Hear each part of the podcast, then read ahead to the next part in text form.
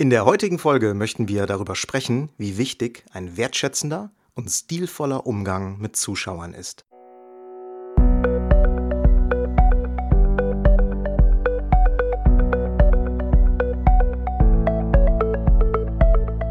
Willst du mehr Erfolg als Zauberkünstler haben? Bessere Shows? Mehr Buchungen? Höhere Gagen? Dann ist der Trickverrat Podcast genau das Richtige für dich. Albin Zinecker und Ingo Brehm von den Zaubertricksern verraten dir hier jede Menge Tipps und Tricks, wie du deine Zauberei erfolgreicher machst. Du findest uns im Internet unter www.trickverrat.de. Hallo ihr Lieben und herzlich willkommen zu einer neuen Trickverrat Podcast Folge. Hier ist der Albin von den Zaubertricksern und in dieser Podcast Folge möchte ich mit euch Ingos und meine Gedanken zum Thema Umgang mit Zuschauern teilen. Ich sage es gleich vorweg, bei diesem Thema werden die Meinungen auseinandergehen und vielleicht polarisieren wir auch mit unseren Ansichten ein wenig. Aber wenn wir durch diesen Podcast euch dazu anregen können, bewusst über euren Umgang mit Zuschauern nachzudenken, dann haben wir schon viel erreicht. Diese Folge entsteht gerade recht spontan, und zwar, weil wir gestern einen Auftritt bei einer großen Bank hatten. Und dort haben wir das Abendprogramm nach einem Workshop-Tag für IT-Mitarbeiter gestaltet. Zunächst haben wir ein kurzes Illusions- und Stand-up-Programm gezeigt und im Nachgang dann noch Close-up-Zauberei an den Tischen der Gäste. Und während der Stand-up-Show haben wir auch eine klassische Geldscheinverwandlung gezeigt, also einen Bill-Switch. Dazu haben wir uns von einem Zuschauer einen 20-Euro-Schein ausgeliehen und diesen dann in einen 50-Euro-Schein verwandelt. Während der anschließenden Close-Up-Runde habe ich dann genau an dem Tisch gezaubert, an dem dieser Zuschauer, von dem wir uns den Geldschein ausgeliehen hatten, stand und wir sind dann ein wenig ins Gespräch gekommen. Er meinte, ihm hätte es super gefallen und auch die Nummer mit seinem Geldschein wäre ja ganz toll. Und dann hat er gesagt, aber ich habe etwas völlig anderes erwartet. Dann habe ich ihn gefragt, okay, und was? Und daraufhin erzählt er mir davon, dass er bei einer anderen Veranstaltung mal einen Zauberer erlebt hat, der sich auch von einem Zuschauer einen Geldschein geliehen hat. Und dann hat dieser Zauberer den Geldschein fein säuberlich in zwei Teile zerrissen, irgendeinen blöden Spruch gemacht und den zerrissenen Geldschein zurückgegeben. Mein Zuschauer konnte sich nicht mehr genau daran erinnern, was dieser Zauberer damals gesagt hatte, nur dass das Publikum sehr gelacht hat. Wie auch immer, diese Aktion war nichts weiter als ein billiger Gag. Ein Gag auf Kosten eines Zuschauers. Und das ist aus unserer Sicht ein absolutes No-Go. Ich weiß, über Geschmack lässt sich ja bekanntlich nicht streiten, aber billige oder anzügliche Gags auf Kosten von Zuschauern haben unserer Ansicht nach nichts auf der Bühne oder am Close-up-Tisch zu suchen. Selbst wenn man offensichtlich vom restlichen Publikum bestätigt wird, weil die ja über den Gag lachen, und selbst wenn man den Gag selber total toll findet, Gags, die aus reiner Schadenfreude und zu Lasten eines einzelnen Zuschauers entstehen, gehen gar nicht. Wir stimmen hierin übrigens zu 100 Prozent äh, Epps Riese zu, der auch sagt, dass er keine anzüglichen Altherrenwitze mehr in der Zauberei hören will. Solche Witze werden nämlich auch nur deswegen gebracht, weil sie auf Kosten anderer, hier dann meistens Frauen, funktionieren. Das geht gar nicht. Hört euch gerne mal äh, die Interviewfolge mit Apps im Trickfahrrad-Podcast dazu an, die wir vor einiger Zeit gemacht haben. Also, Gags auf Kosten von Zuschauern können im ersten Moment zwar komisch wirken, sie sind aber für die betroffenen Zuschauer ganz schnell verletzend oder beleidigend. Wie gesagt, das ist oft eine Frage des Geschmacks. Ja? Was für den einen verletzend ist, ist für den anderen vielleicht saukomisch. Und genau hier müssen wir unseres Erachtens nach ein gesundes Fingerspitzengefühl entwickeln. Wenn man Gags zum Beispiel ganz klar mit Ironie bringt, also mit einem deutlichen Augenzwinkern, dann sind die oft okay. Ein Beispiel, das ihr vielleicht kennt, ist dieser, dieser Spruch, Hallo lieber Zuschauer, wo kommen Sie her? Ah, aus Castrop Brauxel, das ist ja interessant. Dann ist ja vieles neu hier für Sie. Strom, fließendes Wasser und so weiter. Wenn so ein Gag mit Augenzwinkern gebracht wird, dann finden wir das natürlich okay. Die Ironie und die Übertreibung ist daher auch deutlich zu erkennen.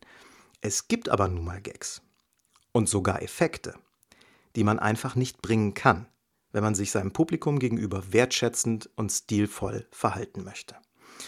Sicher kennt ihr diesen zerfallenen Zauberstab. Knickzauberstab heißt der, glaube ich. Der Zauberer bittet eine Zuschauerin auf die Bühne, überreicht ihr dann diesen Zauberstab und sobald sie ihn in die Hand nimmt, fällt er schlaff zusammen. Das sieht erstmal noch ganz lustig aus, aber wenn der Zauberer dann noch fragt, Och, passiert Ihnen sowas öfter? Dann ist das in unseren Augen ganz klar über der Grenze des respektvollen Umgangs mit der Zuschauerin. Der Gag funktioniert garantiert, 100 Pro, haben wir auch schon gesehen. Das Publikum lacht. Meistens lacht sogar die Zuschauerin, dann aber eher aus Verlegenheit. Der Gag ist ganz klar auf Kosten der Zuschauerin. Jetzt mag vielleicht der Einwand kommen, äh, dass es auch immer eine Frage des Status ist, den der Zauberer und auch in diesem Fall die Zuschauerin auf der Bühne hat. Das stimmt sicher. Aber Fakt ist nun mal, dass diese Art von Gags häufig von Zauberkollegen gemacht wird, die sich keine Gedanken über ihren eigenen Status auf der Bühne machen, geschweige denn über den ihrer Zuschauer. Also, auch wenn dieser Gag scheinbar funktioniert, er ist eine Frechheit gegenüber der Zuschauerin. Und Leute, glaubt uns, wir sind echt alles andere als spießig oder verklemmt. Wer uns kennt, der weiß das. Aber der Gag in genau dieser Situation ist Mist. Ein weiteres Beispiel für einen Zaubereffekt, der stark auf Kosten der Zuschauer funktioniert, ist dieser Brassier-Trick. Zwei Tücher werden zusammengeknotet, einer Dame in den Ausschnitt gesteckt und wenn die Tücher dann rausgezogen werden, ist der BH dazwischen geknotet. Leute, das gibt's wirklich. Manche kennen äh, von euch vielleicht diese Nummer auch, aber geht aus unserer Sicht gar nicht. Einfach nur peinlich. Bei sich selbst kann der Zauberer sowas gerne machen, zum Beispiel mit der eigenen Unterhose, aber in der klassischen Form, die es nun mal immer noch bei Zauberhändlern zu kaufen gibt, no way. Und ähm, auch werden sich die Geister an der klassischen Armguillotine scheiden. Ein echter Klassiker, vielfach vorgeführt, kennt ihr sicherlich auch, aber die Wirkung auf das Publikum entsteht bei diesem Effekt, bei der Armguillotine, hauptsächlich dadurch, dass die Schadenfreude über die Angst des betroffenen Zuschauers beim Publikum Gelächter auslöst. Habt ihr euch schon mal gefragt, wie sich der Zuschauer, der auf der Bühne seinen Arm in dieser Guillotine drin stecken hat, bei der Nummer fühlt? Ja. So, genug der Beispiele. Ich weiß, dass es hierzu definitiv andere Meinungen gibt. Das ist auch okay. Geschmack ist, wie gesagt, individuell. Ich würde mir nur wünschen, dass sich jeder, der sich mit Gags oder Effekten auf Kosten eines Zuschauers beschäftigt, mal einen Perspektivwechsel vornimmt. Versucht euch immer vorzustellen, wie sich der Zuschauer in der Situation fühlt, in die ihr ihn hineinbringt. Versetzt euch in die Lage des Zuschauers. Wie würdet ihr es finden, wenn einer euren Geldschein zerreißt? Wenn sich einer über euer Aussehen lustig macht? wenn ihr aus Nervosität eine Anweisung nicht direkt versteht und der Zauberer sich darüber lustig macht. Oder wenn ihr als Frau auf der Bühne seid und der Zauberer irgendwelche altmodischen Klischees bedient. Dabei müsst ihr euch auch immer klar machen, dass nicht alles, was ihr selber lustig findet, auch jeder andere lustig findet. Versucht ein Gefühl dafür aufzubauen, wie es bei einem normalen Zuschauer auf der Bühne aussieht, wie, wie es ihm ergehen würde, wenn ihr Gags oder Effekte auf seine Kosten macht. Das hat viel mit Empathie zu tun, also mit der Fähigkeit, sich in die Lage seiner Mitmenschen hineinzuversetzen. Aber wir halten das für eine ganz wichtige Fähigkeit, die man zwar nicht nur auf der Bühne und am Close-up-Tisch braucht, aber da ganz besonders. Ich sag's nochmal, Geschmäcker sind verschieden. Für uns ist wichtig, dass die Zuschauer mit Respekt und stilvoll behandelt werden. Selbst wenn man mal ironisch wird oder doppeldeutig, das ist okay. Es sollte für den Zuschauer aber nie unangenehm werden auf der Bühne. Das hat übrigens noch einen weiteren ganz entscheidenden Vorteil. Zuschauer, die ihr zu einem späteren Zeitpunkt auf die Bühne holt, kommen viel lieber mit, wenn sie vorher erlebt haben, dass ihr wertschätzend und respektvoll mit anderen Zuschauern umgeht. Ich kann mich nicht daran erinnern, dass wir in den letzten Jahren mal einen Zuschauer nicht auf die Bühne holen konnten. Weil wir einfach verinnerlicht haben, dass unsere Zuschauer bei uns nichts zu befürchten haben und das merken die, das überträgt sich. Soweit zu meinen Gedanken zu diesem Thema. Ingo und ich reflektieren oft, wie wir unsere Zuschauer behandeln und ob das der beste Weg ist. Im Grunde versuchen wir nach jeder Show, in der es Publikumsinteraktion gab, die Frage zu beantworten, haben sich die Zuschauer, die wir auf der Bühne hatten, wohlgefühlt? Wenn wir durch diese Podcast-Folge bei euch den Impuls setzen konnten, ebenfalls so darüber nachzudenken, ganz gleich zu welchem Ergebnis ihr letztendlich kommt, dann hat sich diese Folge gelohnt. Also, wie immer freuen wir uns über euer Feedback. Kommentiert unseren Blog auf trickverrat.de oder auf Facebook. Wir freuen uns auf die nächste Folge und wenn ihr dann wieder dabei seid. Tschüss, euer Albin von den Zaubertricksern.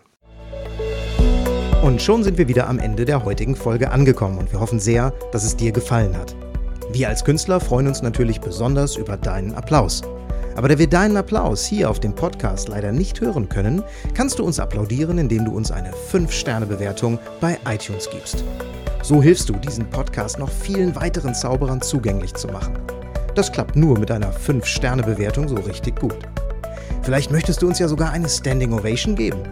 Dann wäre es klasse, wenn du eine Rezension schreibst oder auf unserem Blog oder unserer Facebook-Seite einen Kommentar hinterlässt. Welche Themen interessieren dich? Worüber sollen wir sprechen? Teil uns einfach deine Wünsche mit und mach den Trickverrat-Podcast zu deiner persönlichen Erfolgstrickkiste. Besuch uns im Internet unter www.trickverrat.de. Bis zum nächsten Mal, deine Zaubertrickser.